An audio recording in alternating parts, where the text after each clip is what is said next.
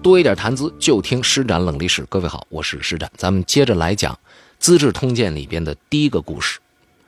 前面我们说到呢，当智瑶的谋士跟智瑶说，韩康子、魏桓子恐怕将来要造反之后，这智瑶呢，转天就把这事儿呢，就跟这老韩、老魏就说了。那么，其实我在想啊。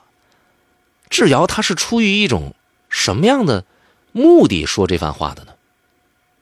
思来想去，我觉得这背后啊，很可能就是智瑶呢，实在是过于自负了。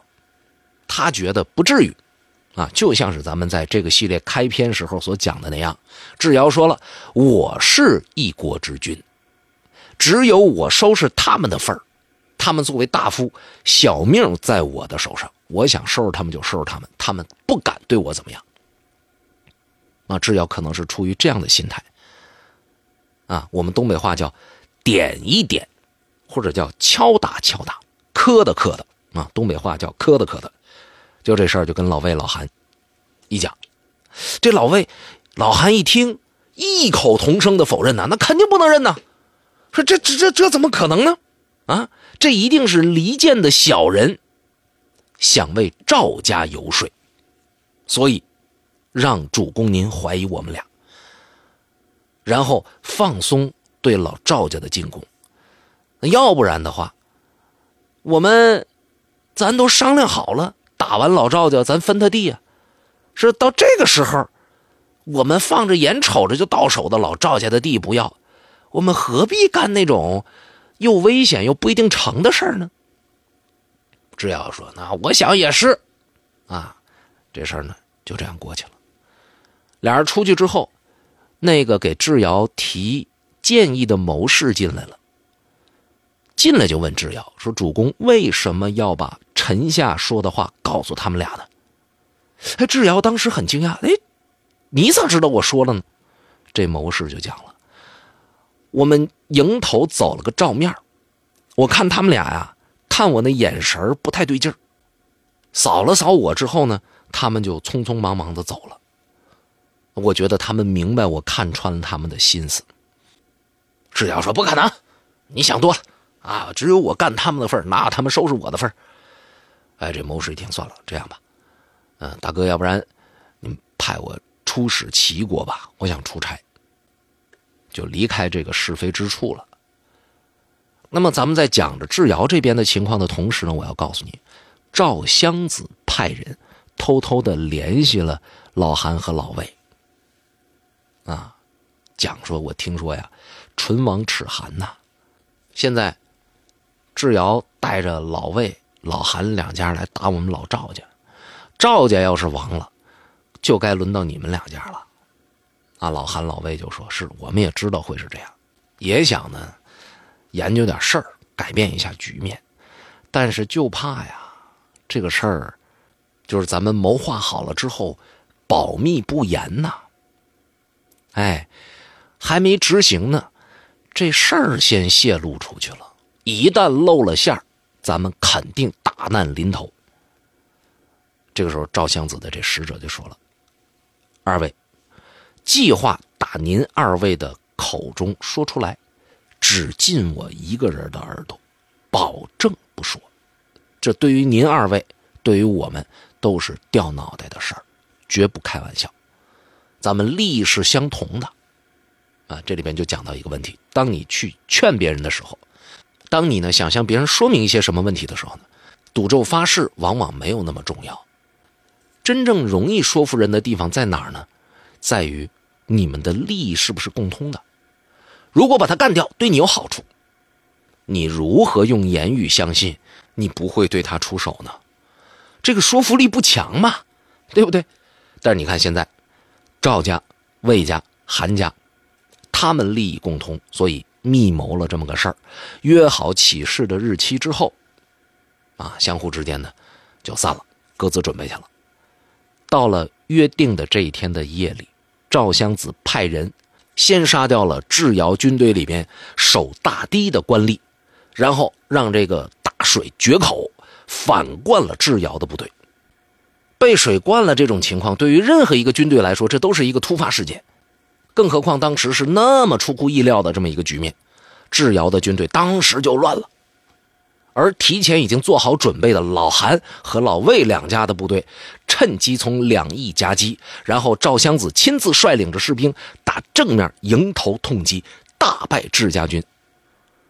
后来把智瑶抓住杀掉了，然后赶尽杀绝，对智氏一族进行诛灭，啊，屠戮，全杀掉，斩草要除根呢。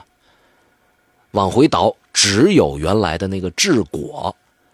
在劝，啊，智瑶的爸爸智宣子说：“你不能选智瑶当继承人。”被拒绝了之后，啊，跟太史申请说：“我不在智氏的这个宗族里了，我改姓啊，我改姓辅氏。”只有智果他们这一阵儿才得到了幸免。《资治通鉴》头一篇故事讲到这儿呢，就结束了。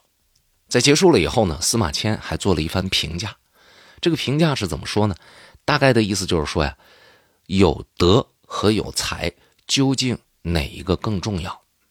啊，这个观点呢，其实大家也很熟悉了。如果说这个人有才华，但是没有德行，他造成的呃负面的影响呢，可能会很大。如果说一个人呢，既没才华又没德行，那这是个庸人。如果说呢，这个人有德行没才华呢？这个是个普通人，啊，又有德行又有才华，才能创造出很好的业绩来。这个是讲到古时候从政的人在选择啊治理国家的接班人的时候，如果能够知道考察才和德两种不同的标准，知道选择的先后，这样呢选出来的人才呢才是真正合适的。当然，这个对于很多普通人来说呢。这个事儿不太容易，因为对于我们来讲呢，咱也不是哪个国家的总统，也不是哪个岛的岛主，但是这个道理能够帮助我们在日常生活当中感受到一些什么啊，帮助我们呢，呃，不犯某些错误。哎呀，又有朋友说我在讲大道理了。不过讲到这儿呢，其实很想和大家分享一下《资治通鉴》为什么要把这个故事放在开头。当然，这不是我自己琢磨的呀，这是。毛主席说的，关于毛主席喜欢读《资治通鉴》这个事情呢，实际上我们在网上能查到很多很多的资料啊。毛主席自己说，《资治通鉴》自己读了十七遍，每一次读都获益匪浅啊，认为《资治通鉴》是一部难得的好书。根据毛泽东身边最后一位护士孟锦云回忆，说毛泽东在晚年的时候呢，他的床头总是放一部《资治通鉴》。而且是一部看了很多遍，都已经翻破了的书，有不少页啊是拿透明胶粘着的，啊，说明他多次阅读了。毛主席自己呢也和那孟护士说，说自己读《资治通鉴》啊，读了十七遍，每一遍呢都获益匪浅，等等等等，啊，然后呢他会提示，啊，希望孟锦云护士呢也能去读一读。哎，但是你想啊，一位护士恐怕。在读这书的时候，他是有一定的门槛的。但是毛主席呢，就鼓励他，并且呢，递给他一本很薄的书啊，说这书呢是写《资治通鉴》的，你去读一读啊。读完了之后，咱们两个回来探讨。哎，这就给了这么一个任务。十多天之后，孟护士把这小册子还给毛主席，主席就问他说：“你读完了之后，啊，你发表点见解吧。”这小孟说：“我哪有什么见解啊？很多很多不明白的地方啊，只能提问题，啊。于是他就提了第一个问题。这个问题就是：这部书叫《资治通鉴》，让统治者把历史当一面镜子照照自己。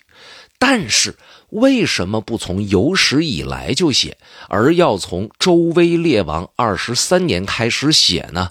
然后毛主席就给他讲。”说司马光啊，之所以从这一年开始写，是因为这一年在中国历史上发生了一件大事或者说呢，是司马光认为发生了一件大事什么事儿呢？就是在这一年，周天子命韩、赵、魏三家为诸侯。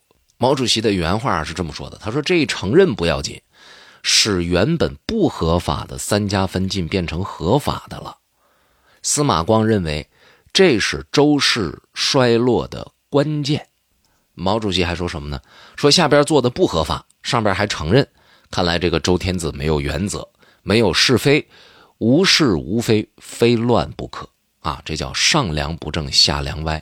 任何国家都是一样，你上面敢胡来，下面凭什么老老实实啊？哎，这叫事有必至，理有固然。哎，这就解释了为什么《资治通鉴》是打周威烈王二十三年开始写起的。为什么第一个故事写的就是三家是怎么分得进？为什么要分得进？好，感谢您收听这一节的冷历史。如果您对《资治通鉴》相关的故事感兴趣的话呢，可以给我留言。呃，回头我再读到呃觉得有趣的地方呢，也会拿来和您分享。节目最后啊，想跟您说，如果您喜欢我的节目，请您多多支持咱们的会员版。这样的话呢，实际上呢，我会有一些收益啊。您听得越多，我的收益呢，相应也就大一些。而对于许多喜马拉雅大会员的朋友来讲呢，你听哪个都是听。您听我的这个会员版节目呢，听得多，我这边数据也好看些。非常感谢各位的支持。啊，找到这个节目非常的简单，您在喜马拉雅上点我的头像，就能看到我所有的专辑了。向您推荐的这个专辑名字就叫《施展冷历史》，图标带一个 VIP 的字样，点进去按系统提示操作就可以了。